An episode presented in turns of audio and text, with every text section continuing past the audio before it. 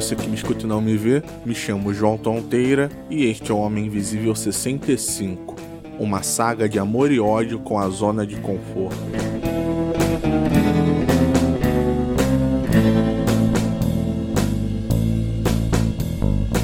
Basicamente, se alguém me perguntar se eu gosto da zona de conforto, eu vou falar que adoro eu não sei se isso é assim com a maioria das pessoas, mas eu gosto dela.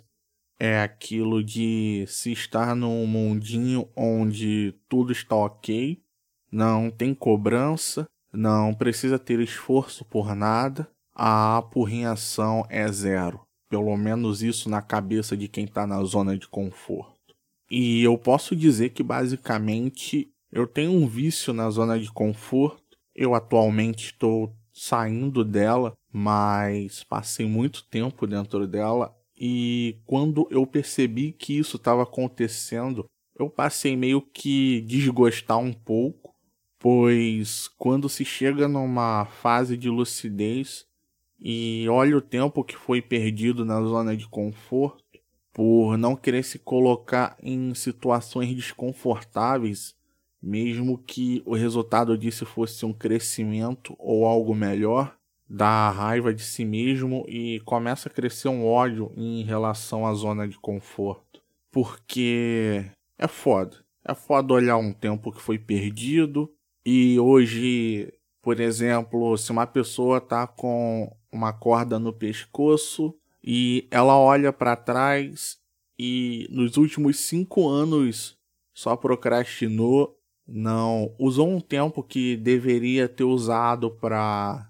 sei lá, se precaver dessa corda no pescoço ou estudar ou qualquer outra coisa do tipo, mas a zona de conforto estava lá, com os braços abertos e esperando para dizer: aqui não tem estresse, não tem frustração, você pode ficar o tempo que quiser e você não vai se decepcionar aqui, pelo menos não agora. E eu acho também que é por medo dessa decepção, do fracasso, do desconforto, que muita gente não sai da zona de conforto em tudo que é situação na vida. Pode ser numa situação profissional, numa situação amorosa, ou qualquer coisa que possa ser um desafio para uma pessoa.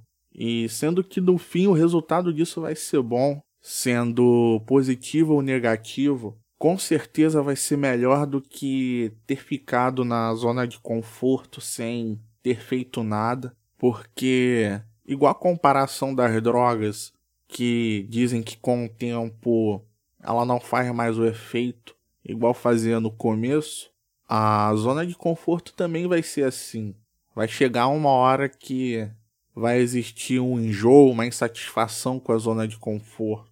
As coisas vão parecer meio paradas, por mais que ela ainda pareça muito confortável. E aí vai dar vontade de sair, e quando colocar na ponta do lápis vai acontecer tudo aquilo que eu já disse. Vai ter a raiva de si mesmo, a raiva da zona de conforto. Mas você que está me escutando e também se sente assim, não, não se desanime. Saia da zona de conforto se ela já não proporcionar nenhum bem. Ou fique se ainda não se sentir que está na hora de sair. Mas siga em frente em algum momento, não tenha medo. E se mesmo assim o medo persistir, converse com alguém, com a sua companheira, com o seu companheiro, com os pais, irmão, irmã, com amigos, com alguém que se importe com você, pois essa pessoa com certeza vai te dar uma força gigante para você sair dessa estagnação e fugir da zona de conforto para tentar conseguir algo melhor ou diferente.